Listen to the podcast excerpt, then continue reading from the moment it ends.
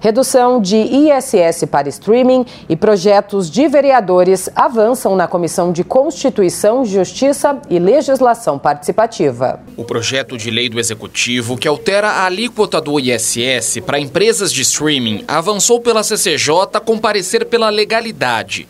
O objetivo da proposta é reduzir o encargo dos serviços de transmissão para 2%, visando atrair empresas do setor à cidade.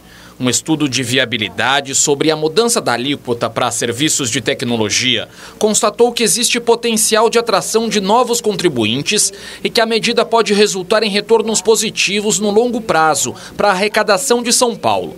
O colegiado também deu aval à legalidade de projetos de vereadores. Um deles, autoria do vereador Toninho Vespoli do PSOL, estende ininterruptamente o serviço do Hospital do Servidor Público Municipal aos filhos de servidores que tenham iniciado o tratamento antes dos 18 anos. A gente tem recebido bastante é, é, funcionários públicos falando assim: meu filho estava com 17 anos e 10 meses, começou um tratamento de câncer e aí ele não pôde acabar o, o tratamento lá na, no hospital público municipal, né, do servidor público. Então a ideia é o que? Se a pessoa, né, o adolescente, antes dos 18 anos, começou a fazer algum tipo de tratamento, que ele termine esse tratamento. Essa que é a ideia. Já o PL, que cria o programa Reconstruindo Sorrisos, autoria da vereadora Sandra Tadeu do União, também recebeu parecer pela legalidade na CCJ.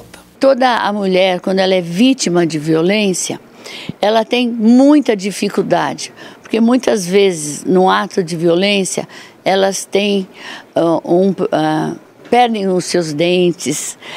Elas precisam ter esse acolhimento e essa harmonia é muito importante para essa mulher que foi vítima de violência.